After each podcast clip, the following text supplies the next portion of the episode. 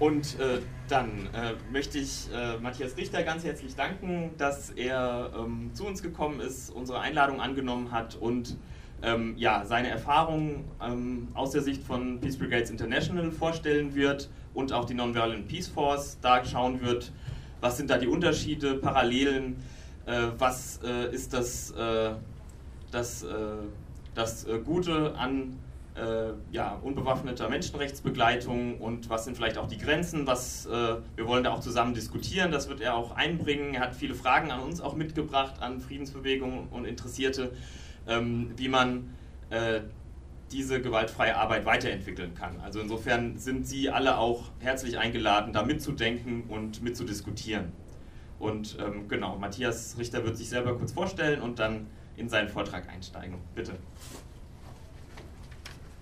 Ja, hallo äh, und vielen Dank für die Möglichkeit, hier ähm, die BI vorzustellen und die Schutzbegleitung und dann auch den Vergleich zu ziehen mit der äh, Nonviolent Peace Force.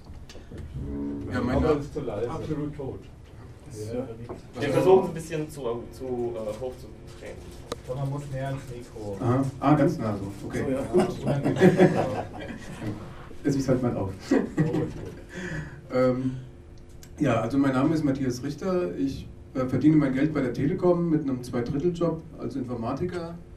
Und das ein Drittel, das ich frei habe, dann in meiner äh, ja, Woche engagiere ich mich eben ehrenamtlich für Peace Brigades International, für PWI, auch für gewaltfreie Kommunikation und versuche da auch, äh, ja, so ein neues Projekt von mir ist da so zu versuchen, das Thema Gerechtigkeit auch in die gewaltfreie Kommunikationsbewegung mit reinzubringen, weil das ist tendenziell äh, engagiert, aber nicht ganz politisch. Ja, genau. Aber das ist ein anderes Thema. Äh, heute möchte ich eben PBI vorstellen, die Arbeit von PBI, Peace Brigades International, die machen, äh, oben seht ihr das Logo 25 Jahre, das bezieht sich auf PBI Deutschland. Ähm, PBI International hat dieses Jahr 35-jähriges Jubiläum, wurde 1981 gegründet. Und ja, die machen Schutzbegleitung von vor allem Menschenrechtsverteidigern, Menschenrechtsaktivisten und das möchte ich jetzt vorstellen. Äh, so der Plan ist ungefähr so 35 Minuten Peace Brigades International vorzustellen, dann 5 Minuten ungefähr den Vergleich zu ziehen zur Nonviolent Peace Force und dann einige Fragen zur Anregung der Diskussion stellen.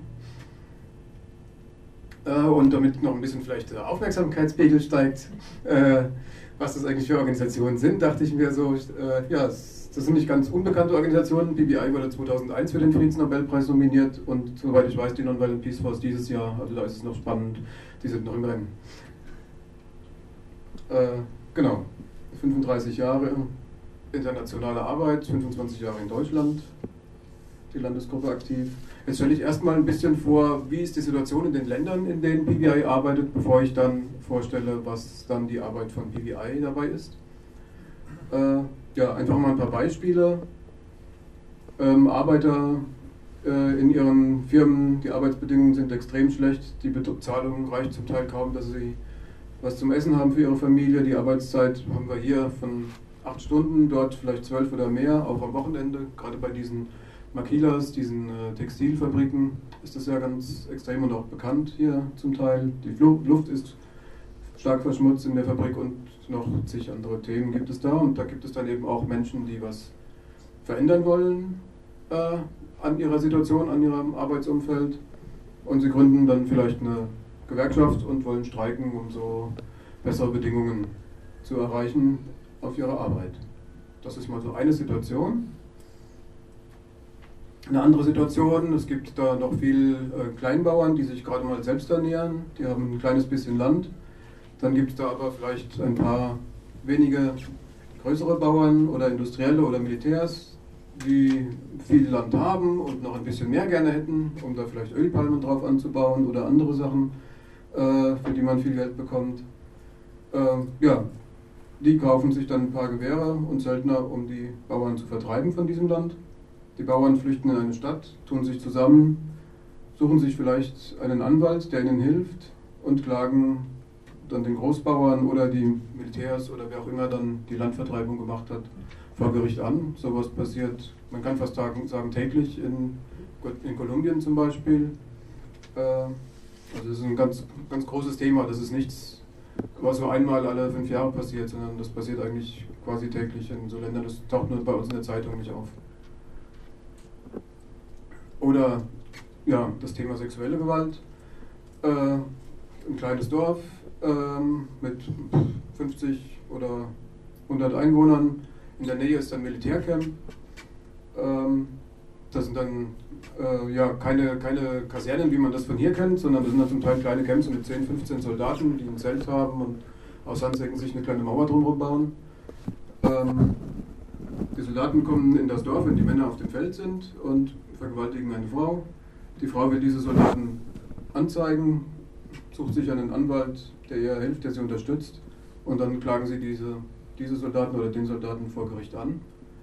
Das sind jetzt mal Genau, das sind jetzt mal so drei Fälle, Arbeiter, Bauern oder äh, Frauen in kleinen Dörfern, äh, die bei den letzten beiden Beispielen wurden die schon eben angegriffen, vom Land vertrieben oder äh, sexuell äh, Gewalt ausgesetzt. Ähm, ja, was passiert da? Menschen setzen sich für ihre Menschenrechte ein. Sie wollen Gerechtigkeit, sie wollen den Frieden erleben in ihrem Dorf, in ihrem Umfeld, in ihrer Familie. Was passiert jetzt? In den Ländern, in denen PBI hauptsächlich arbeitet, gibt es, äh, man nennt es Straflosigkeit, das heißt 98, 95 oder auch 99,9 Prozent bei manchen Delikten der, der Gewaltverbrechen werden, kommen nie vor Gericht, geschweige denn, dass da irgendwann mal jemand verurteilt wird dafür. Die Verbrechen werden nicht verfolgt. Oft äh, macht die Polizei gar nichts, wenn jemand eine Anzeige aufgeben will. Der kriegt dann vielleicht ein paar Wochen später selbst eine Anklage wegen Mord oder wegen irgendwas Erfundenem. Äh, also die Leute, die Aktivisten, die, die sich dafür Menschenrechte einsetzen, werden dann sogar bedroht. Äh, ja, wer was verändern will, hin zu mehr Gerechtigkeit, der wird in diesen Ländern bedroht. Das kann hingehen bis zu verschwinden lassen. Das ist ja ein sehr starkes Delikt, gerade in Lateinamerika, greift aber gerade auch äh, die letzten zehn Jahre so nach Afrika über. Die haben sich das zum Teil angeguckt. Verschwinden lassen ist sehr, das lähmt sehr die, die Aktivisten, weil wenn jemand umgebracht wird, dann kann man auch Abschied nehmen, dann weiß man, was mit dem passiert ist. Wenn jemand verschwunden gelassen wird, gewaltsam, also entführt, wahrscheinlich auch irgendwo umgebracht oder vielleicht jahrelang im Gefängnis, dann wissen die, weder die Angehörigen noch die Organisation, wo dieser Mensch aktiv war, was ist passiert? Ist er vielleicht einfach, äh, einfach vom Bus überfahren worden, liegt irgendwo im Krankenhaus, ist verletzt, äh, liegt im Koma? Also alles läuft los, sucht den, versucht rauszukriegen, was los ist. Und die Menschen sind über Jahre, Jahrzehnte gelähmt, weil sie einfach nicht Abschied nehmen können, nicht wissen, was wirklich passiert ist. Die Hoffnung stirbt ja bekanntlich zuletzt. Also die haben einfach auch immer die Hoffnung, dass es eben vielleicht doch was Normales war, kein gewaltsames Verschwinden lassen und ja, versuchen den Menschen wieder zu finden, rennen dann aber auch immer wieder zur Polizei, zu Kasernen versuchen Zeugen zu finden, die sehen, wo wurde das letzte Mal gesehen, war da Militär oder wer da dabei, was waren das für Autos, mit welcher Autonummer und so weiter. Also es ist eine unheimlich viele Arbeit und die Organisation sowie die Angehörigen werden gelähmt, gelähmt in ihrer Alltagsaktivität. Also es ist eine ganz fürchterliche Sache, die wurde so im Zweiten Weltkrieg von den Nazis erfunden, um eben die Zivilgesellschaft zu lähmen. Äh, ja, Folter und Mord eben gibt es ebenso, genauso wie auch einfach die einfache Bedrohung äh, ist ja auch schon schwierig für Menschen. Menschen kommen nach Hause ähm, und dann klingelt das Telefon, aber es ist keiner dran. Aber das passiert vielleicht jeden, jedes Mal, wenn sie nach Hause kommen. Sie wissen also, sie werden beobachtet, irgendjemand weiß, dass ich gerade jetzt nach Hause gekommen bin. Oder wenn sie aus dem Haus gehen, fährt ein Auto im Schritttempo hinterher mit getönten Scheiben. Alles so Bedrohungsmechanismen, um Menschen einzuschüchtern, die sich für Menschenrechte einsetzen. Äh, genau. Äh, und dann eben außerdem noch falsche Zeugen, die vielleicht eingesetzt werden, um die Menschenrechtsaktivisten, die sich eben für, also zum Beispiel die, die vergewaltigten Frauen oder die, die Bauern, die wieder auf ihr Land zurück wollen, die werden dann selbst angeklagt, weil irgendwelche falschen Zeugen sagen, ja, der hat hier was geklaut oder dort irgendwas gemacht. Also die werden dann auch noch bedroht, die, die eigentlich äh, Gerechtigkeit fordern. Ähm, ja, wer ist da vor allem bedroht? Gewerkschafterinnen, Umweltschützerinnen, die indigene Bevölkerung in den Regionen, wo PBI arbeitet, Landlose, oder dann eben vom Land vertriebene, also Bäuerinnen.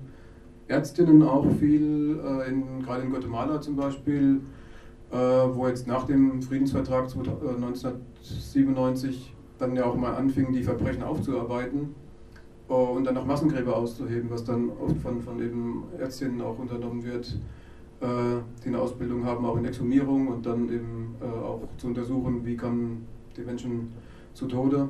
Die werden dann eben auch bedroht. Priester, Ordensleute, die sich dafür Gerechtigkeit einsetzen und natürlich die Anwältinnen, die die Fälle vor Gericht bringen.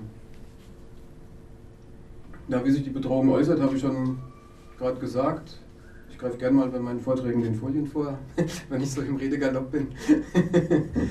Äh, Anrufe, Briefe, wenn, wenn, man, wenn die Leute merken, aha, ich kann den nicht einschüchtern, der macht immer weiter mit seiner Arbeit, dann mache ich einfach mal so einen netten Anruf und erzähle, wie schön der Kindergarten ist, in den seine Kinder gehen. Damit weiß der, äh, okay, an dich komme ich nicht ran, aber jetzt fange ich mal an, deine Kinder zu bedrohen und, und sag einfach schon mal dir, dass ich die beobachte, aber du kannst jetzt nicht mehr sicher sein, dass, die, dass deine Kinder vom Kindergarten auch wieder nach Hause kommen.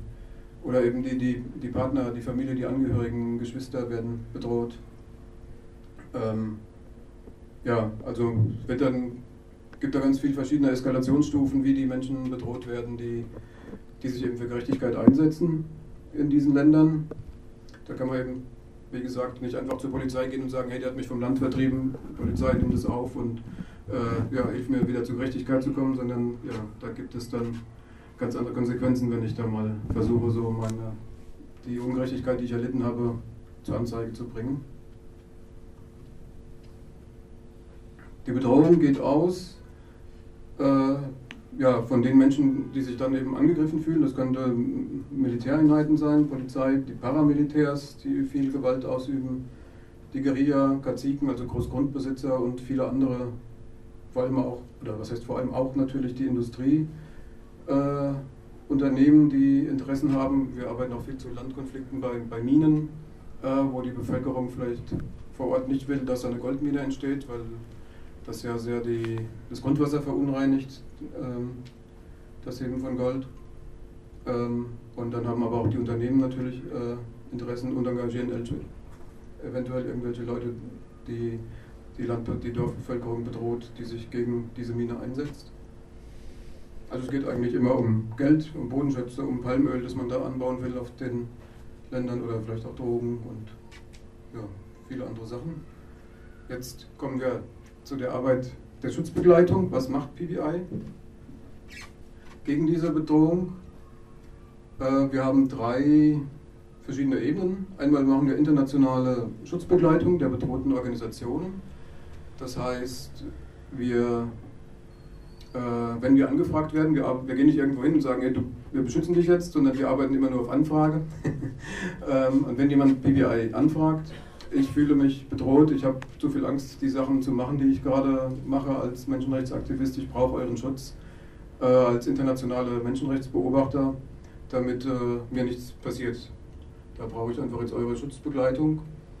Dann begleiten wir eben entweder diese Einzelpersonen oder meistens sind es eben Organisationen, die wir begleiten, also Angehörigen von verschwundenen oder Anwaltskollektive oder solche Organisationen. Äh, begleiten wir dann. Das heißt, wir sind je nach Bedrohung, wir machen dann eine intensive Analyse der Bedrohungssituation auch äh, und sind entweder einmal pro Woche da oder holen die Person zu Hause ab bringen sie ins Büro, vielleicht ist das Büro selbst gesichert durch irgendwelche Security-Personen oder so. Und dann holen wir die Person abends wieder ab und bringen sie wieder nach Hause. Je nach Bedrohungssituation schauen wir dann eben, was ist wo angebracht, was, was braucht diese Person an Schutz. Äh, wir verbreiten Informationen, ähm, also für jedes Projekt, wir haben in verschiedenen Ländern Projekte und haben da ja aus erster Hand wir arbeiten, äh, ja, Informationen, wir arbeiten ja direkt mit bedrohten Organisationen zusammen. Äh, und die, diese Informationen sind natürlich sehr viel, sehr hilfreich für äh, zum Beispiel Amnesty International und äh, auch viele andere Menschenrechtsorganisationen, aber eben auch äh, der Menschenrechtsausschuss im Bundestag. Auch da gibt es Abgeordnete, die Interessen haben an unseren Papieren. Äh, und die erstellen wir eben zum Teil alle zwei Wochen, zum Teil alle vier Wochen und verteilen die dann eben an interessierte Gruppen, Informationen, die wir vor Ort gesammelt haben. Und dann machen wir noch Lobbyarbeit oder man nennt es auch Advocacy für Menschenrechte allgemein und auch für bedrohte Personen oder Organisationen, äh, um deren Profil auch dadurch zu erhöhen und dadurch auch den Schutz, der sie umgibt, der Schutzschirm zu verbessern.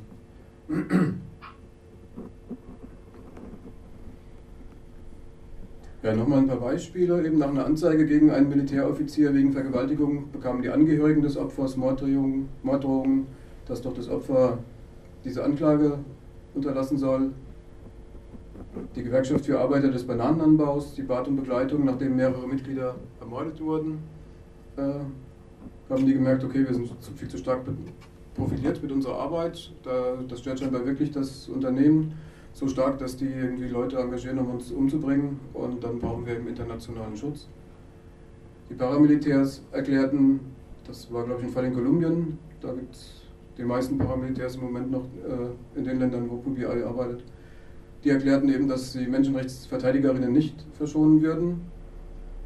Ähm, das heißt so viel wie, äh, ja, das ist sowas wie so ein Freibrief, wir werden euch demnächst, wenn es uns gerade gefällt, auch mal bedrohen oder auch umbringen. Genauso werden immer wieder Aktivistinnen bedroht, entführt oder getötet und da mussten auch schon, schon viele ins Exil in äh, Kolumbien. Genau. Ja, das mal so ein, ein Bild von einer äh, Demonstration. Das ist, glaube ich, eben so ein Militärlager. Äh, das ist äh, so eine Idee der Kriegführung niedriger Intensität. Äh, Low Intensity Warfare wurde, glaube ich, in den USA entwickelt, auf dieser School of the Americas, wo viele lateinamerikanische Offiziere ausgebildet werden. Wie kann man eben die Zivilgesellschaft schwächen, indem man sie intern spaltet, damit sie nicht vereint sich gegen irgendwelches Unrecht ähm, engagieren, organisieren kann, sondern wie kann man sie intern spalten, sodass sie geschwächt sind und mehr mit internen Konflikten zu tun haben innerhalb ihrer Gemeinschaft, als äh, sich ja, stark nach außen zu mobilisieren. Und, und, eine Technik ist eben, viele kleine Militärlager in, in, so, äh, in der Umgebung von kleinen Dörfern zu machen äh, und dann zum Beispiel ja, ähm, wie sage ich, ja, die brauchen zu essen, die brauchen zu trinken, das können sie sich natürlich selber organisieren, die haben ja Laster und alles Mögliche, um sich zu versorgen. Aber wenn man dann eben so ins Dorf geht und sagt, hier, wer, wer verkauft uns eine Cola ähm, oder was auch immer, wer kocht uns irgendwie was zu essen.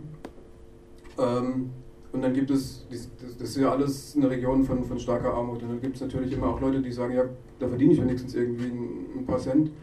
Äh, das mache ich für die. Und dann gibt es aber andere, die sagen, du kannst doch nie mit dem Militär irgendwie kooperieren und die unterstützen und schon ist das Dorf, fängt es an sich zu spalten. Und die einen, die sagen, ich brauche das klein bisschen Geld, um irgendwie mein Kind in die Schule schicken zu können oder um irgendwas machen zu können, äh, um mir Saatgut zu kaufen oder was auch immer. Und andere sagen, niemals äh, mit dem Militär und dann fängt schon das Dorf an, sich zu spalten.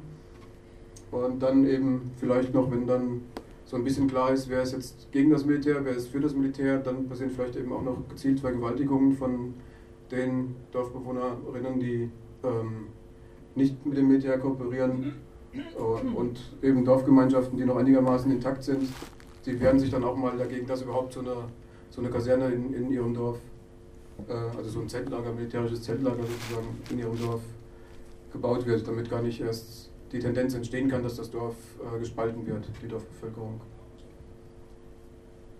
Wie versucht jetzt PBI die Menschen zu schützen?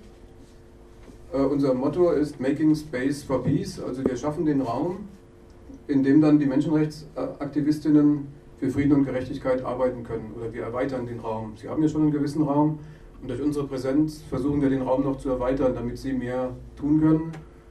Äh, ja. Aber wir, wir schaffen, wir mischen uns nicht ein. Unser, einer unserer Grundsätze ist eben die Nicht-Einmischung. Wir wissen nicht, was jetzt gut ist für Guatemala, für Honduras, für Kenia, das wissen die Leute, die dort leben. Wir können einfach nur mit unserer Weste, internationale Schutzbegleitung, Menschenrechtsbeobachter, können wir einen Schutz ausüben, damit die Menschen ihre Arbeit machen können. Das ist so unser Ansatz. Aber wir mischen uns nicht ein in die Arbeit, die die Leute dort machen.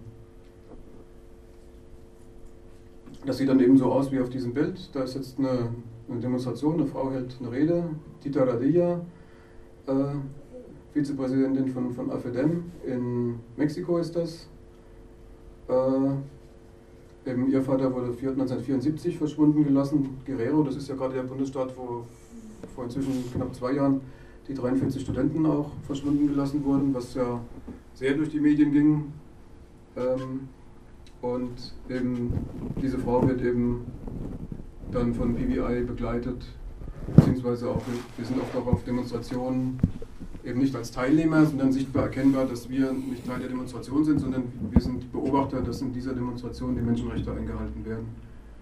Dass die Menschen, die demonstrieren, ihre Menschenrechte wahrnehmen können äh, und demonstrieren können und sich da ausdrücken können. Das nennt man auch physische Begleitung, also wir sind physisch vor Ort und begleiten die Menschen direkt. Äh, das ist eben, was ich gerade schon gesagt habe, ein Beispiel einer Exhumierung. Da werden Grab ausgehoben und da begleiten wir eben sowohl die Augenzeugen wie auch die Pathologen, die versuchen, Mord oder auch Massenmord äh, aufzuklären, der in den heißen Kriegsphasen vielleicht begangen wurde. Da gibt es ja hunderte von Massengräbern in hm. Guatemala zum Beispiel. In Kolumbien sind wir auch in entlegeneren Regionen unterwegs.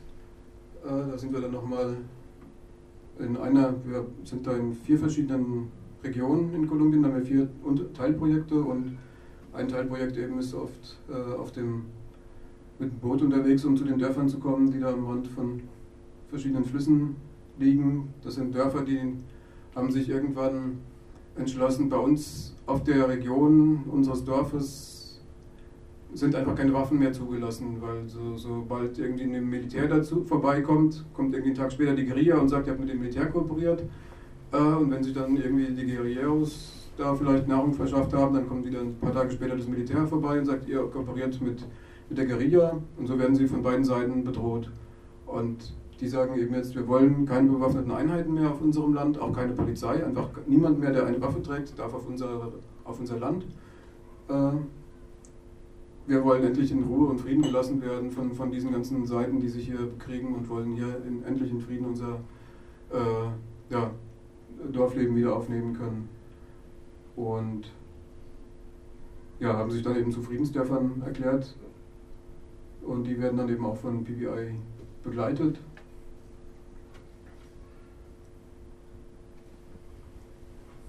Gut, das ist nochmal ein Beispiel von einer Demonstration. Da geht es eben auch genau um das Vergessen und die Gewalt, äh, die Straflosigkeit. Ähm, GAM ist auch eine Organisation von Angehörigen von Verschwundenen, Grupo de Apoyo Mutuo, äh, also der gegenseitigen Hilfe von, von eben Angehörigen von verschwunden gelassenen. Das ist einfach eines der wesentlichen Themen. El Salvador sind wir nicht mehr, da waren wir in den 80ern, 90ern. Äh, ja, aber auch da ging es vor allem um die Straflosigkeit. Also Siegela Impunidad, das ist eben immer das Thema Straflosigkeit, dass eben die Menschen, die Verbrechen begangen, eigentlich nichts zu befürchten haben und darum immer wieder weitermachen können mit ihrer Landvertreibung, mit ihren äh, ja, Morden und so weiter.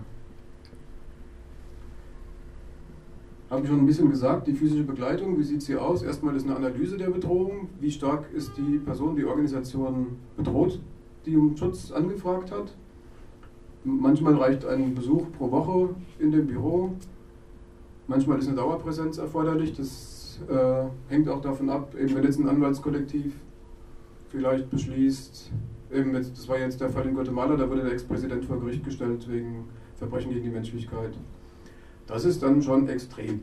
Und so Menschen müssen dann auch äh, 24 Stunden begleitet werden, die so äh, äh, so einen Fall vor Gericht bringen, weil ja, das ist einfach, oder auch wenn man an Generäle oder Oberste vielleicht auch schon von Streitkräften äh, Anklagen erhebt gegen diese Menschen, da ist man schon sehr hoch profiliert, da braucht man eine extrem starke Begleitung.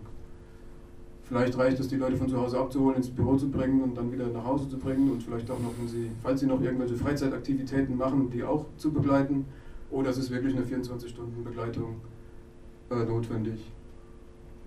Äh, ja, die Begleitung passiert nie alleine. BBI-Freiwillige sind immer zu zweit unterwegs. Ebenfalls einem passi was passiert, kann der andere immer noch aktiv werden, um das, das Notfallnetzwerk zu aktivieren. Es sind eigentlich immer auch verschiedene Nationalitäten, also es gehen nie zwei Deutsche oder zwei Schweden machen eine Schutzbegleitung von einer Organisation, sondern möglichst eben immer von zwei verschiedenen Nationen, dass eben, wenn die dann doch mal irgendwie verhaftet werden oder was auch immer, kann man gleich zwei Botschaften aktivieren äh, und, und sagen, hier, die, die wurden gerade inhaftiert, weil sie Menschenrechtsarbeit machen. Bitte tut was, werdet aktiv für die Leute aus eurem Land, damit die wieder rausgeholt werden. Ähm, ja, das ist so ein Hintergrund. Und außerdem, gerade in Kolumbien, bei diesen ähm, entlegenen Gebieten auf den Flüssen, da haben wir auch immer ein Satellitentelefon dabei, dass eben die Leute alle vier Stunden oder so im, im PBI-Büro anrufen und sagen, noch nichts passiert, also alles in Ordnung. Äh, wir melden uns in vier Stunden wieder. So wissen die eben auch, alles ist in Ordnung, weil sonst sind die ja vielleicht zwei Wochen unterwegs auf dem Fluss und man würde überhaupt nichts mitkriegen, was denen passiert. Das wäre viel zu gefährlich. Deswegen haben wir da eben dann dieses Satellitentelefon, dass da auch immer äh, ja, Kontakt besteht. Und wenn da mal der reguläre Anruf ausfällt, dann gibt es sofort ein Protokoll, was dann zu passieren hat, welche Stellen äh, wann informiert werden, dass hier irgendwas nicht stimmt. Dass da auch ja, sofort was unternommen wird. Und diese direkte Schutzbegleitung eben erhöht dann oder soll durch PBI den Druck auf die Aktivistinnen vermindern. Das ist so hier der Versuch äh, der Darstellung. Durch die, die Aggressoren üben relativ viel Druck aus, ähm, aber dann ist PBI dazwischen durch die direkte Schutzbegleitung und dann ist es, kommt ein geringerer Druck kommt dann nur bei den Aktivisten an durch eben die Präsenz von internationalen Beobachterinnen. Das ist die eine Ebene des Schutzes, die physische Begleitung. Und dann haben wir eben noch die politische Begleitung. Also wir reden dann eben auch mit potenziellen Aggressoren, wie aber auch mit ja, verschiedenen anderen Akteuren im Staat. Hier ist zum Beispiel jetzt auf dem Foto ein Treffen mit äh, Militärkommandeuren aus Indonesien äh, in der Region, in der PBI damals in Indonesien gearbeitet hat. Da stellen wir die Arbeit von PBI vor, machen klar, was, wer wir sind, was, warum wir da sind ähm, und auch ja, wer so hinter uns steht und was vielleicht auch passieren könnte, wenn wir äh, eine Menschenrechtsverletzung beobachten und dann, was dann passiert, wenn unser Alarm jetzt ausgelöst wird. Äh, eben, auch hier in Deutschland machen wir ebenso Advocacy-Arbeit, ein parlamentarisches Frühstück in Berlin. Da, das machen wir vor allem, wenn entweder wenn Leute ausreisen, also wenn ähm, Deutsche in ein, Freiwillige in ein Projekt gehen dann gehen die immer nach Berlin und reden da mit verschiedenen Abgeordneten, die Interesse an unserer Arbeit haben. Oder eben auch, wenn Leute, die wir in den Ländern, in unseren Projektländern begleitet haben, wenn die mal eine, eine Auslandsreise machen, um auch hier ihre Arbeit vorzustellen, um das Profil zu erhöhen für ihre Organisation, dann gucken wir auch, dass wir für die Termine kriegen in, ja, in Berlin oder auch in Brüssel auf EU-Ebene, äh, um damit das Schutzprofil auch da zu erhöhen. Und durch diese politische Begleitung, das ist eben nochmal, ups, so, da ist der Laser, äh, wird nochmal der Druck, den die Aggressoren ausüben auf die Begleiteten, auf die, ja, auf die Aktivistinnen vermindert. Also PBI macht hier politische Begleitung, sowohl im Land selbst, auf potenzielle Entscheidungsträger, ähm, wie, auch, äh, wie auch in Deutschland oder in, in den PBI-Herkunftsländern. Das ist dann ein, ein internationaler Druck auf die Entscheidungsträger. Und äh, ja, dadurch wird der Handlungsspielraum der Aggressoren schon mal eingeschränkt. Und dann durch diese physische Begleitung, die ich eben schon erklärt habe, wird er nochmal eingeschränkt, sodass relativ, hoffentlich relativ wenig Druck bei den begleiteten Menschen ankommt. Und dadurch der Handlungsspielraum, den sie haben, erweitert wird. Das ist ja das Ziel, dass sie mehr tun können, sich mehr engagieren können oder dass sie zumindest das, was sie bisher gemacht haben, weitermachen können ähm, obwohl sie vielleicht, bevor sie an Schutzbegleitung angefragt hatten, sehr stark eingeschränkt oder gedacht hat, oh jetzt muss ich mich zurückziehen, das kann ich nicht mehr machen, sonst bin ich oder meine Familie zu stark bedroht. Äh, ja, dass wir wenigstens diesen Handlungsspielraum erhalten können. Uh, das sind jetzt hier zum Teil keine direkten Pfeile gezeichnet von den Entscheidungsträgern auf die Aggressoren, weil eben manche Aggressoren sind ja nicht staatlich, wie die Paramilitärs oder auch Unternehmen.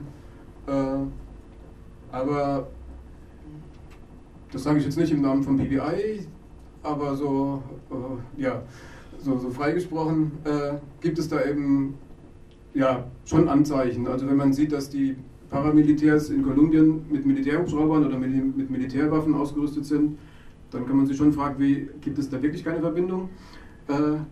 Das heißt, ja, wir glauben eigentlich schon, dass es Verbindungen gibt und dass eben unser internationaler Druck auf reguläre Entscheidungsträger wie Außenminister, Verteidigungsminister von Kolumbien, Innenminister, dass dieser Druck auch bei den Paramilitärs ankommt. Und es gab zum Beispiel einen Fall, hm, ist schon fünf, sechs Jahre her, glaube ich, da hatten mal in Kolumbien zu zwei PBI-Freiwilligen, die hatten sie irgendwie überfallen, ihnen Geld und Handy geklaut und gesagt, ihr seid militärische Objekte, das heißt sowas wie in zwei Wochen seid ihr tot, in dem Jargon, in dem dort miteinander gesprochen wird.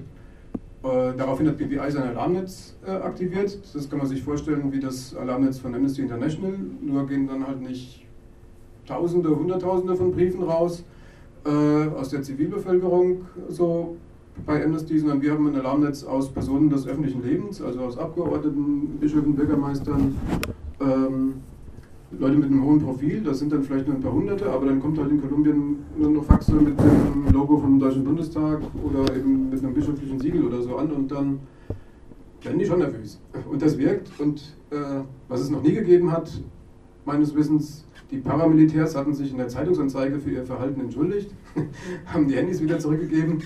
Äh, ja, wer dann noch glaubt, dass es keine Verbindung zwischen Entscheidungsträgern gibt und den Paramilitärs, dem möchte ich diesen Glauben lassen.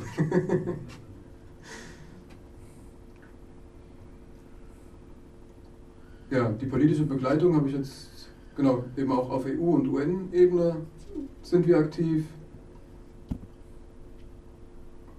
arbeiten da eben auch mit den Menschenrechtsbeauftragten der, der UNO zusammen in den Ländern in Guatemala, relativ intensiv in Mexiko. Ähm ja, unser Ziel ist eben, falls es wirklich ein Notfall ist, dann, dass wir dann sehr hohe politische Kosten bewirken äh, und dass darum die Leute, die Aggressoren so abgeschreckt werden, dass sie es gar nicht äh, überlegen, sowas zu machen. Vor Ort in den Ländern, wo wir aktiv sind, eben Kontakte zur Polizei, zum Militär, zu den Ministerien äh, kam auch schon mal vor, dass ich der, das war in Guatemala, äh, dass der Vizepräsident Guatemalas im BBI-Büro angerufen hat und sich entschuldigt hat für eine Äußerung, die er irgendwann mal paar Wochen vorher getätigt hat und daraufhin hat das BBI das Alarmnetz aktiviert. Also es gibt ja seit 11. September die Tendenz, äh, auch Menschenrechtsaktivistinnen in Richtung Terrorismus zu drücken.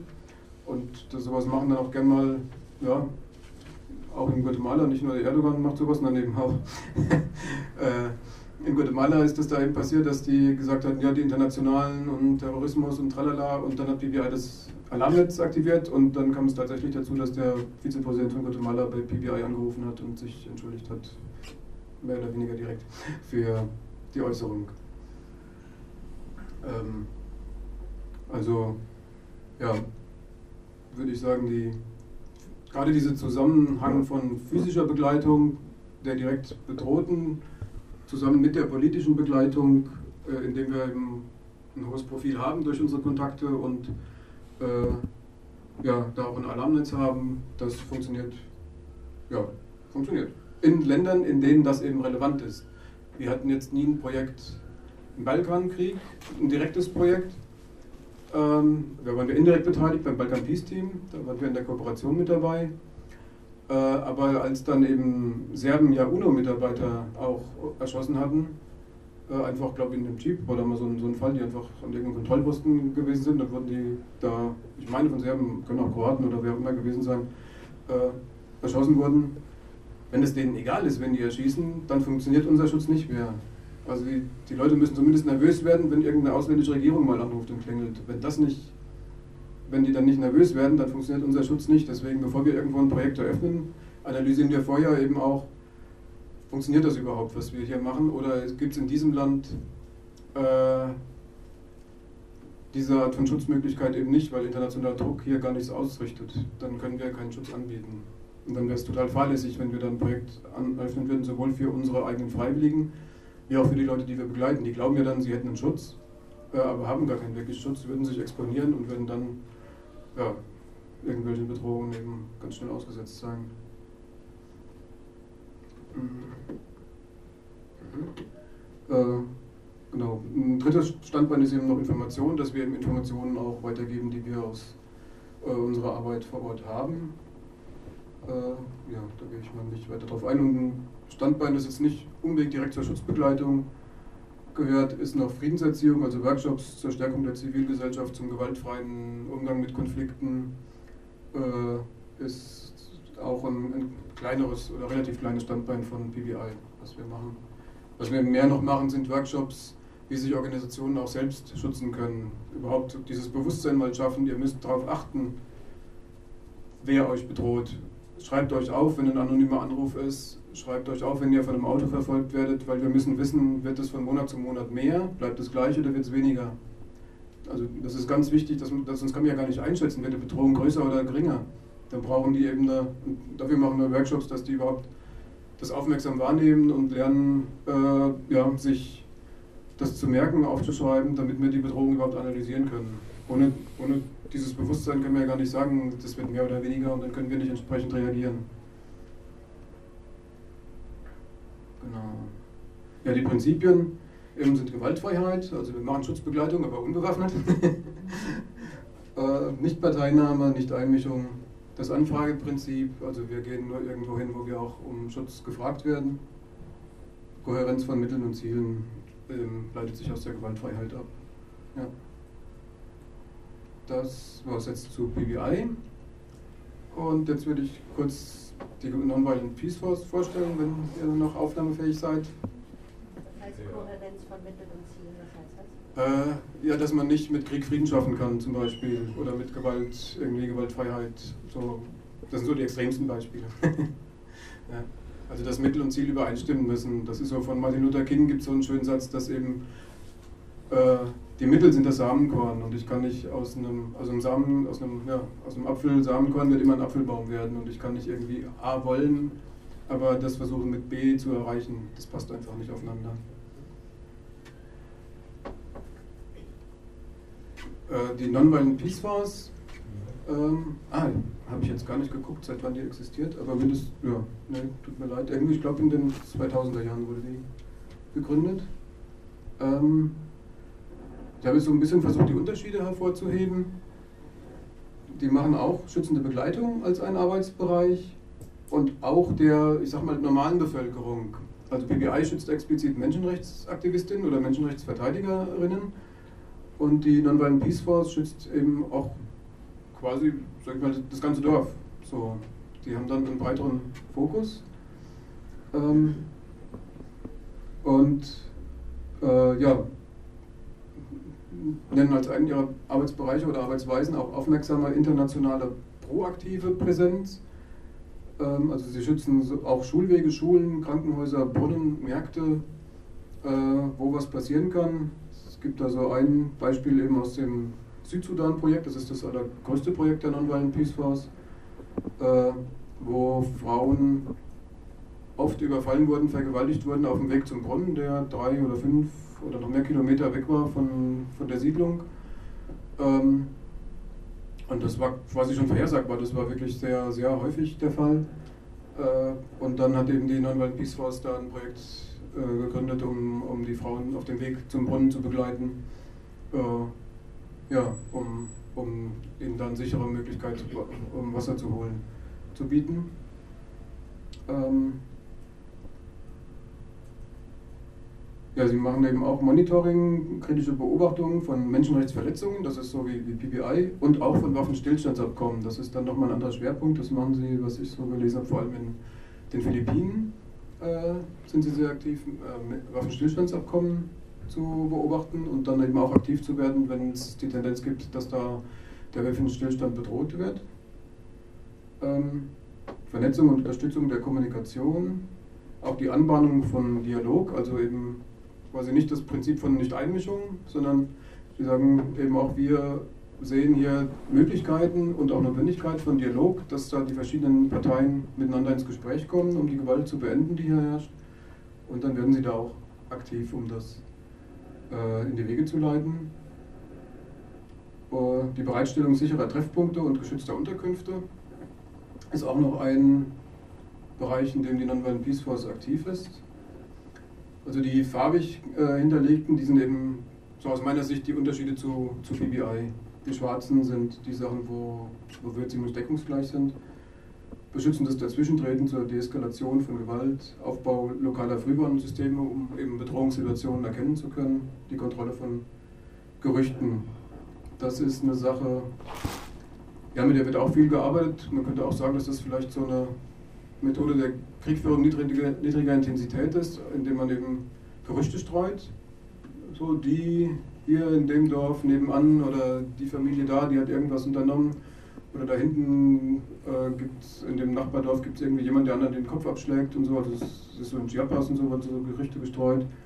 Oder eben jetzt ein Beispiel von hier, dieses Gerücht von dem, ich habe es schon wieder ein bisschen vergessen, aber in, in Berlin, das russische Mädchen, das von, von Flüchtlingen verschleppt worden sein soll. Da könnte auch so ein erster Versuch sein, hier die Gesellschaft zu spalten durch das Verbreiten von Gerüchten. Kann sein, dass es einfach wirklich eine Falschmeldung war. Es kann aber auch sein, dass es ein bewusster Versuch war, durch Gerüchte hier die, anzufangen, die Zivilgesellschaft zu spalten.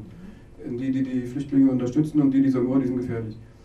Ähm, und das wird eben aktiv angewendet in Lateinamerika an ganz vielen Stellen. Man, man lanciert Gerüchte, und da die ja kaum Kommunikationswege haben auf dem Land, äh, ist es unheimlich schwer, die Gerüchte wieder aus dem Weg zu räumen. Und da sind gerade so PBI-Reisende dann oder andere, da muss ja nicht von PBI sein, äh, sehr hilfreich, die das eben dann verifizieren können, dann wieder zu dem Dorf zurückkommen und sagen, nee, gibt es gar nicht. Das ist alles nur eine Behauptung, um, ja, um ja Angst zu schüren und dann vielleicht euch zu irgendeiner Rache zu bringen gegen irgendwas, was nie passiert ist. Und schon hat man hier den Anfang vielleicht eines internen Konfliktes geschaffen.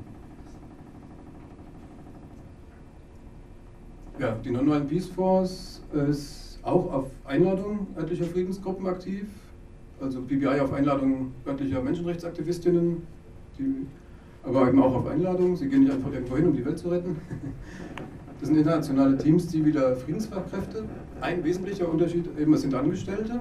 Bei PBI sind es fast alle Freiwillige. Also die, die Schutzbegleitung machen, sind Freiwillige. Angestellte bei PBI sind dann mehr die, die äh, ja, so Bürotätigkeiten dann ausführen. Ähm, sie haben auch lokale Angestellte, das gibt es jetzt bei PBI auch fast gar nicht. Also wir, haben immer, die, die Aktivisten sind, die internationalen Teams sind in jedem Land immer aus Leuten aus einem anderen, als, aus einem anderen Land bestellt bei PBI und nicht aus dem eigenen Land. Die können dann eher, die Guatemalteken können in einem Mexiko-Projekt aktiv werden, aber nicht in einem Guatemala-Projekt. Die Größe ist eine andere. Also das Südsudan-Projekt hat 150 Mitarbeiter. Bei PBI das größte Projekt ist Kolumbien mit aktuell vielleicht 35 Leuten. Also da ist die Non-Violent Peace Force nochmal viel größer aufgestellt. Sie haben auch ein entsprechendes Budget von, das war glaube ich 2015, 11,5 Millionen Dollar. Und auch andere Geldgeber. Also wir kriegen auch ein bisschen was von der EU, aber nicht von der UN meines Wissens. Und wir haben einen sehr großen Brocken von der UN, also sie sind an anderen Geldquellen dran. Äh, und eben nochmal zu diesem Proaktiv. Sie haben eben jetzt, glaube vor ein oder zwei Jahren eine Million Dollar von UNICEF bekommen für ein Rückkehrer- und Reintegrationsprojekt von Kindersoldaten und Sexsklavinnen. Also Kinder, Jungen werden eher zu Kindersoldaten gemacht und die, die kleinen Mädchen dann zu, äh, zu Sexsklavinnen der, der Soldaten. Und, die, und für so ein Rückkehrprojekt, das ist, glaube ich, auch im Südsudan, ein Projekt. Äh, ja, haben die jetzt eine Million Dollar für so ein Projekt bekommen. Also die haben auch ein, eigene inhaltliche Projekte äh, zur Stärkung der Zivilgesellschaft. Während BBI ja eben rein sich auf diese Schutzbegleitung konzentriert. Das ist auch noch ein Unterschied.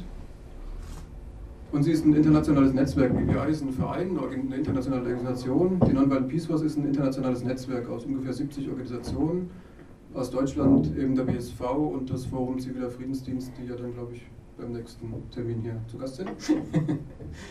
und Projekte aktuell der Südsudan, die Philippinen, Myanmar, die Ukraine und Syrien, Libanon. Eben, das heißt, sie arbeiten vom Libanon aus für, für Syrien. Sie haben, sind gerade dabei, direkt in Syrien auch was zu machen, aber ist noch, noch ist die Lage. Sind, sie sind noch über die Lage zu sondieren. Sie machen mehr Trainings und so in, im Libanon. Das heißt, so Unterschiede, die ich so wahrgenommen habe, sind eben, die Non-Violent Peace Force ist eher in, in, noch richtig heißen Konfliktregionen aktiv, äh, mit häufigen und konkreten Gewaltsituationen, auch gegen die Zivilgesellschaft, wie eben diese Brunnensituation. BBI ist eher vor oder nach heißen Konflikten mit eher subtileren Formen der Gewalt, äh, beziehungsweise auch zur Aufarbeitung von Gewaltverbrechen aktiv. Also es, es, gibt ja auch unheimlich viel Gewalt in den Ländern, in denen BBI aktiv ist, aber halt nicht so wie in einer konkreten Kriegssituation, wo man, äh, ja, wo einfach überall bewaffnete Leute herumlaufen und, und eben Frauen bedrohen, die auf dem Weg zum Brunnen sind oder Schulkinder entführen, um sie zu Kindersoldaten machen, sowas passiert jetzt in Kolumbien oder Guatemala, Mexiko, Kenia nicht, soweit ich weiß. Also nicht, das ist eben eine andere Konfliktsituation, einfach in der die Nonviolent Peace Force aktiv ist, als das, wo PBI aktiv ist. Der andere Unterschied hatte ich schon gesagt, die Nonviolent Peace Force hat die gesamte Bevölkerung im Blick, weil auch die gesamte Bevölkerung da bedroht ist eben durch die heiße Konfliktsituation. Und BBI arbeitet gezielt mit den Menschenrechtsverteidigerinnen, die bedroht sind. Und die Nonviolent Peace Force hat auch sehr kurzfristige Projekteinsätze, die manchmal sich nur über eine Woche oder zwei hinziehen, um konkrete Gewaltsituationen zu entschärfen. Bei PBI ist es vielmehr eine Langfrist-, mittel-, mittel- und langfristige Arbeit äh, zur Stärkung eben der zivilgesellschaftlich Engagierten, der Anwälte, der, der Opfer, äh, ja, allein weil sich so Prozesse auch oft über Monate und Jahre hinziehen. Äh, und die Non Peace Force hat eine aktive Arbeit an der Konflikttransformation, auch durch eigene Projekte eben, und wirkt aktiv bei Gefährdungen von Waffenstillstandsabkommen. Bei BBI äh, ist das Ziel der Konflikttransformation rein durch die Stärkung einer Seite, der, der schwächeren Seite eben aus unserer Sicht. Äh, durch die Schutzbegleitung wird die gestärkt und dadurch hat sie mehr Handlungsspielraum. Äh, aber was sie machen, ist eben nicht unser Thema, das ist dann die Nicht-Einmischung, unser Prinzip. Jetzt kommen wir zu den Fragen, die ich äh, euch stellen möchte. Ähm, ich fasse mich da ein bisschen kürzer. Äh, ja, es geht ja oft eben um, also bei PBI, erstmal habe ich jetzt PBI hier rausgefischt, äh, oft um Straflosigkeit, um Gerechtigkeit. Äh, das ist ein wichtiger Auf, äh, Aspekt beim Aufbau der Zivilgesellschaft. Aber es besteht zumindest die Gefahr, dass es ja auch zu Verhärtungen der, der Fronten führen kann. Äh, wenn man so dann äh, nicht mehr bei dem Diskurs der Straflosigkeit bleibt, sondern dann in Gut und Böse unterscheidet und in falsches und richtiges Verhalten und dann können sich da vielleicht, und ihr seid die Bösen und mit euch wollen wir eigentlich gar nicht mehr reden oder wir wollen euch zwingen, euch jetzt anders zu verhalten. Das äh, ja, ist dann nicht mehr eine Transformation, eine freiwillige Transformation des Konfliktes, sondern man will dann irgendwie ja schon fast mit Gewalt dann was erzwingen. Äh, ja. Aber so, so, weit ist es PBI nicht und auch nicht die Leute, die wir begleiten, aber die Tendenz oder die Gefahr besteht vielleicht. Möchte ich einfach mal in Frage stellen, in den Raum stellen. Und ich mag so gern, weiß nicht, ob ihr das kennt, diese äh, Pyramide der Ungerechtigkeit von Hildegard Gussmeier, die sie immer gern zur Analyse von Konflikten verwendet. Da gibt es eben die Pyramide der Un Ungerechtigkeit ist immer was Instabiles, darum ist es eine Pyramide, die auf der Spitze steht und nicht auf dem festen Sockel. Ich habe jetzt hier mal die Straflosigkeit genommen, weil das ist jetzt das konkrete Unrecht, zu dem BWI hauptsächlich arbeitet. Und dann gibt es eben die Stützen des Unrechts, die verhindern, dass es umfällt, weil in sich würde das Unrecht sofort umfallen äh, und, und vergehen. Aber es gibt eben Stützen wie das Schweigen, das Desinteresse der Mehrheit der Bevölkerung, dann vielleicht das Militär, die Paramilitärs, die Polizei, die Unternehmen, die Medien und so weiter. Sind alles zum Teil zumindest Stützen des Unrechts, weil sie entsprechend handeln weil sie damit vielleicht gewisse Interessen verfolgen. Und dann gibt es Versuchen, äh, dann gibt es Gruppen, die versuchen, diese Stützen zu destabilisieren, damit die Straflosigkeit umfällt und sich auflöst, wie eben die Menschenrechtsanwältinnen, auch Teile der Kirche, Opferverbände. Äh, da habe ich, glaube ich, die falsche Abkürzung, also der, der Menschenrechtsbereich der UNO, das ist, glaube ich, der, der Flüchtlingsbereich. EU-Menschenrechtsgruppen, Menschenrechtsgruppen der Regierungen, äh, ja, das sind alles Akteure, mit denen man versuchen kann, die Stützen des Unrechts äh, zu beseitigen, zu schwächen, damit die Straflosigkeit nicht mehr lange weiter besteht. Das ist so ein Fokus der BWI-Arbeit. Ähm, aber ja, so die Fragen, die ich jetzt so stelle, ist eben, erreicht man, also wir machen das jetzt 35 Jahre lang, ähm, hat sich natürlich auch entwickelt und professionalisiert. Am Anfang sah das zum Teil noch anders aus. Äh, und wir haben viel erreicht durch unsere Präsenz. Also vor allem haben natürlich die Menschenrechtsverteidigerinnen viel erreicht. Wir waren ja nur da, damit sie ihre Arbeit machen können. Ähm, und doch ist vielleicht, ähm, ja, es gibt da Menschen, die arbeiten seit 30 Jahren an dem Thema, dass Menschen, die ihren Vater oder Bruder oder Mann oder was auch immer, wen auch immer, haben verschwinden lassen, dass die ähm, ins Gefängnis kommen. Und das, das ist, habe ich den Eindruck, ich war allerdings nie in einem wirklichen PBI-Projekt. Ich war nur mal zu Besuch und nicht, nicht wirklich ein Jahr als Freiwilliger da. Also ich kann das nicht richtig bewerten, ähm, aber habe schon den Eindruck, dass es eben auch zu so einer Lebensaufgabe werden kann und man vielleicht andere Sachen aus dem Blick verliert, äh, wie eben eine gesamte oder nicht, eine, wie eben noch andere Ansätze sein könnten, um die Gesellschaft zu transformieren. Also sich jetzt an diesem einen Thema festzubeißen, ich muss da die Mörder vor Gericht bringen und ins Gefängnis bringen. Äh, also was führt sonst noch zu Frieden, was führt sonst noch zu sozial gerechtem Frieden, was ja das Ziel von BBI ist ja nicht Leute ins Gefängnis zu bringen, sondern sozial gerechten Frieden in den Projektländern zu unterstützen. Äh, und ist es da vielleicht Zeit, neue Pfeiler des Unrechts zu suchen, die sich destabilisieren lassen? Oder vielleicht ein anderes Thema zusätzlich zu der Straflosigkeit noch zu gucken? Oder andere Methoden der Konfliktarbeit, beziehungsweise vielleicht mit anderen Organisationen zusammen zu gucken, wie können wir da wirkungsvoller werden? Wir haben einen Ansatz, wir arbeiten ja auch schon mit manchen Organisationen zusammen, aber vielleicht äh, bräuchte es da nochmal einen weiteren Blick, um zu schauen, wie oder auch ein weiteres Verständnis. Da ist ja, glaube ich, auch die Politikforschung und Sozialforschung noch gar nicht so weit und da äh, ja, Rezepte gibt es sowieso nicht. Äh, so einfach ist die Welt nicht gestrickt, aber um da überhaupt mal zu verstehen, was da für eine Dynamik ist und wie könnte man, wo könnte man noch ansetzen für eine Transformation. Oder eine andere Frage, haben wir schon genug Methoden zur Konfliktanalyse und zur Transformation, aber wir haben uns vielleicht auf eine fixiert und brauchen mal wieder so ein bisschen eine kalte Dusche, um uns mal wieder aufzufrischen, äh, um den Blick wieder zu weiten. Äh, und ich habe jetzt auch eben mit, mit manchen Leuten gesprochen, auch bei PBI, und die sehen den Bedarf auch, manche dieser Fragen anzuschauen. Wir haben nur einfach kaum Zeit. Weder innerhalb unserer Organisation und noch viel weniger natürlich im Dialog mit, mit anderen Organisationen, was auch unheimlich befruchtend wäre. Aber es gibt einfach quasi, es gibt immer so viel zu tun. Äh, ja, dass, es, dass wir einfach im Moment nicht zu diesem Dialog kommen. Was wir schon machen jedes Jahr ist eine Evaluation der Projekte, ähm, aber das ist halt mehr so eine technische Aufgabe fast schon und nicht, da kommt man nicht in so eine visionäre Blickweise, so was ginge denn sonst noch oder haben wir uns irgendwo, sind wir dabei, uns irgendwo festzufahren vielleicht an der Stelle und ja, bräuchte es da neue Methoden oder was eben, ja, andere Ansätze. Und das, das wäre wahrscheinlich für, für alle Organisationen, die Friedensfachkräfte einsetzen, richtig wertvoll, im Feld noch mehr praktische Zusammenarbeit auch auszuprobieren und dabei Erfahrungen zu sammeln und auszuwerten, auch wissenschaftlich auszuwerten. Ja, und damit komme ich so zu, zu einer grundlegenden Frage, wie kann man so eine langfristige, also müsste auch langfristig sein, glaube ich, äh, eine Bestandsaufnahme machen, Analyse und praktisch wissenschaftliche Auswertung und dann noch Visionsentwicklung. Wie könnte man sowas finanzieren?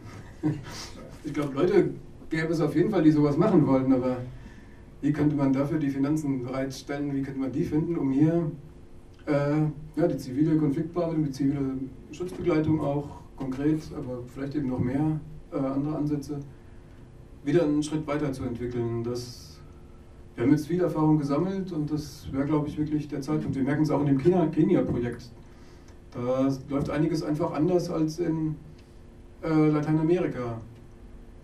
Wir hatten vorher schon Projekte in Indonesien und Nepal als PBI, aber Kenia stellt uns nochmal vor andere Herausforderungen. Da sind wir quasi gezwungen, uns irgendwie weiterzuentwickeln, aber nicht mit ja, dem, der Ruhe und dem Abstand. Das ist dann mehr aus der Not geboren und nicht wirklich ja, äh, ganzheitlich, würde ich mal sagen. Vielleicht. Vielleicht kommt da trotzdem was Gutes bei raus, das will ich ja nicht sagen, aber es wäre toll, wenn man dann mal wirklich so ja, eine grundlegende Auswertung machen würde mit dem Potenzial zur Weiterentwicklung der Methoden.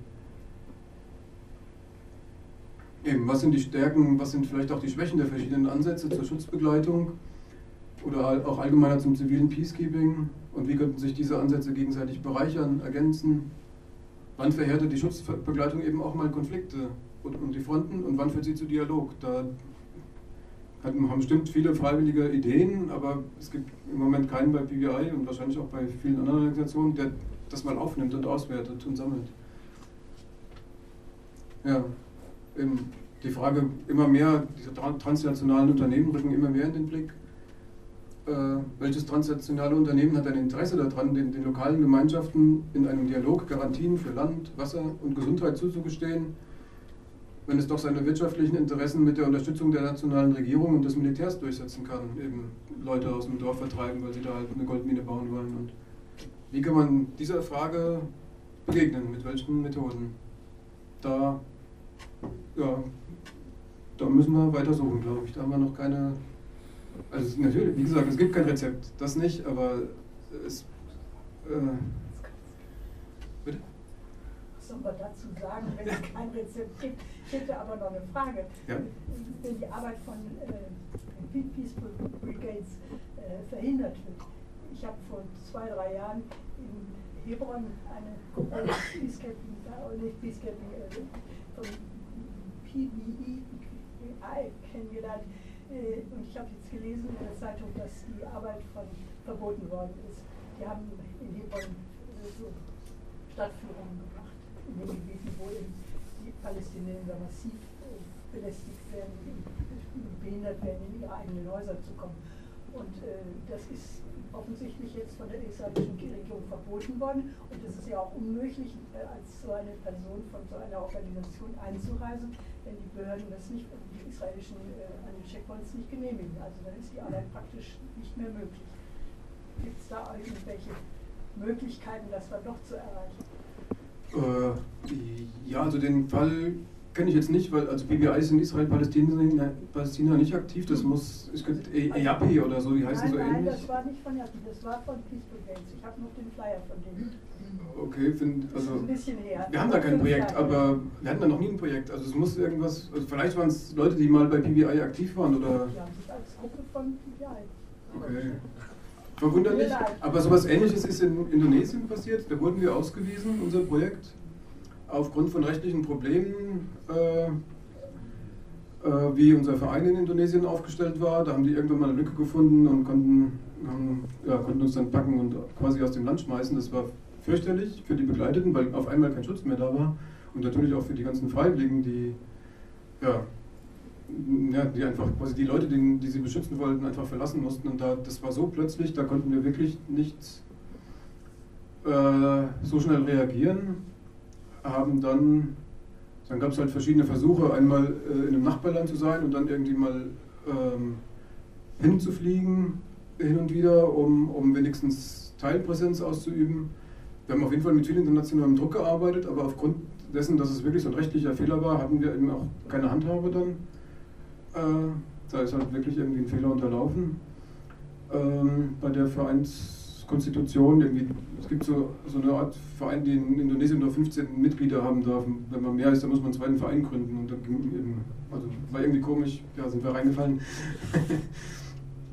äh, und da haben, also inzwischen, jetzt seit eineinhalb Jahren, sind wir wieder in Indonesien, dürfen aber nicht mehr in die Region wo wir damals aktiv waren und bilden jetzt lokale Menschen in, äh, in der Hauptstadt aus. Äh, die kommen dann eben dann für, für einige Wochen hin und bilden die dann aus, damit die sich selbst gegenseitig schützen können. Weil wir im Moment nur stichprobenweise mal in die Region dürfen als internationale. Ähm, aber na, die normale, das normale Vorgehen wäre halt eben versuchen mit internationalem Druck, also über all die äh, Leute, die uns unterstützen, eben zu versuchen, da auf Druck aufzubauen, dass das jeweilige Land den, den, den Rauswurf äh, rückgängig macht. Normal ist es so, dass wir äh, am Anfang bei einer Projekteröffnung immer erstmal quasi so ein Urlaubsvisum haben, wo man nach drei Monaten irgendwie das Land verlassen muss und arbeiten dann daran, dass wir ein reguläres Menschenrechtsvisum kriegen. Äh, das war glaube ich in Mexiko, auf, dann irgendwann auf Druck von der EU, nach ein, zwei Jahren haben die dann extra ein eigenes Visum quasi geschaffen, dass sie dann den PBI-Leuten ausstellen können, dass wir für ein Jahr da Menschenrechtsarbeit machen können. Aber das ist halt auch langwieriger Prozess. Aber normal probieren wir das eben sicherzustellen, wenn wir ins Land kommen und nicht, ja, aber eben, es kann immer mal sein, wie jetzt bei diesem Beispiel in Israel, äh, dass irgendwas passiert und die Regierung wirft, wirft einen raus. Es ist im Grunde in Westjordanland war die mhm. Arbeit, aber das ist ja nun verwaltet weitgehend. Mhm, ja, ja. Ja, äh, in welchen Ländern äh, arbeitet denn äh, die BI? Genau, das ist äh, da. also Guatemala, Mexiko, Kolumbien, Kenia, Honduras, Nepal und Indonesien eher indirekt, aber da sind wir auch aktiv. Ja. Nicht im Kongo? Äh, nee, im Kongo noch nicht. Und gibt es da äh, befreundete Organisationen, mit denen man zusammenarbeitet, die vielleicht in anderen äh, Ländern arbeiten, aber mal mit denen ah. man sich austauscht? Ja, ja, klar. Also die in dem gleichen Bereich arbeiten? Also zum Beispiel Witness for Peace in Nicaragua und so, also da sind wir, wir ja, auf jeden Fall zusammen mit anderen Organisationen in Kontakt. Auch wenn wir eine Anfrage kriegen und können die nicht bearbeiten, dann nehme ich mal an, dass wir die auch an andere Organisation dann weitergeben und sagen, könnt ihr da vielleicht hin, wir haben gerade einfach keine Ressourcen. Ja, so, also so, mit dem Vortrag bin ich eigentlich fertig, dann übergebe ich erstmal wieder dir das Wort. Genau, genau also vielen Dank schon mal.